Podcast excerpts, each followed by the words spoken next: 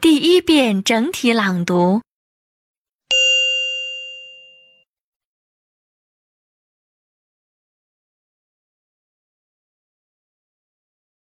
A foolish man went to butcher's shop to buy a piece of meat. As he did not know how to cook meat, he asked the butcher to tell him the way of cooking it. The butcher told him how to cook it. But I cannot remember your words, the foolish man said. Would you please write them down for me?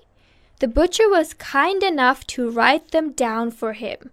The man went home happily with a piece of meat in his hand and the note in his pocket. A dog followed him on the way.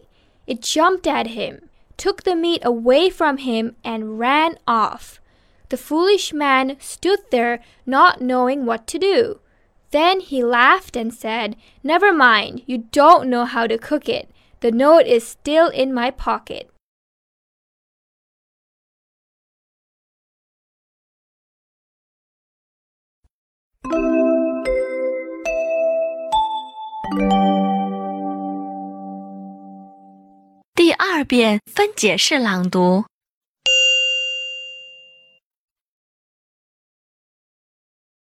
A foolish man went to butcher's shop to buy a piece of meat.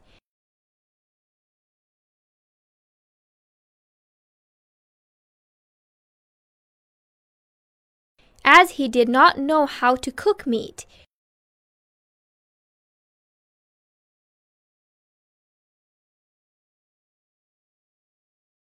he asked the butcher to tell him the way of cooking it.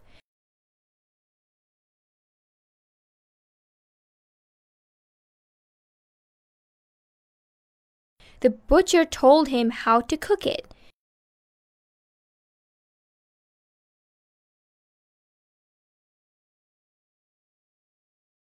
But I cannot remember your words.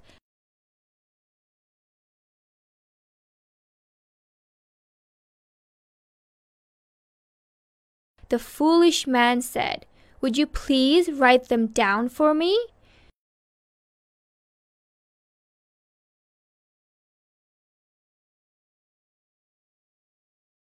The butcher was kind enough to write them down for him.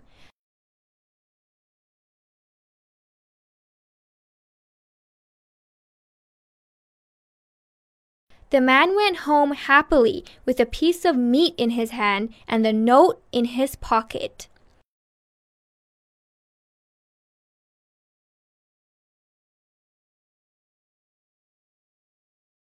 A dog followed him on the way.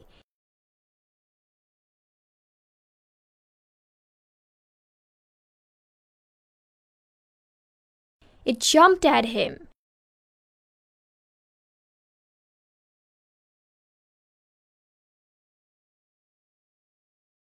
Took the meat away from him and ran off.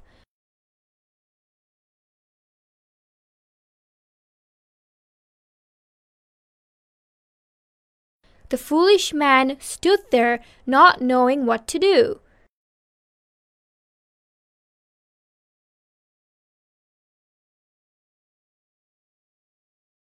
Then he laughed and said, Never mind, you don't know how to cook it.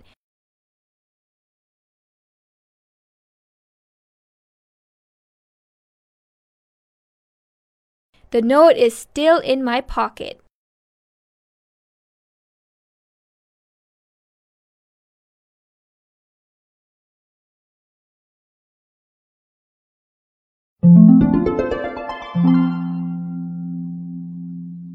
第三遍整体朗读。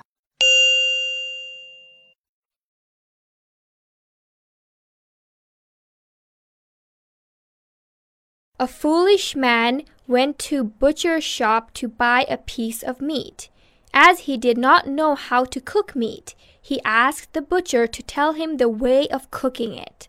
The butcher told him how to cook it.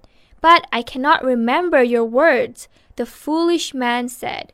Would you please write them down for me? The butcher was kind enough to write them down for him. The man went home happily with a piece of meat in his hand and the note in his pocket. A dog followed him on the way. It jumped at him, took the meat away from him, and ran off. The foolish man stood there, not knowing what to do. Then he laughed and said, Never mind, you don't know how to cook it. The note is still in my pocket.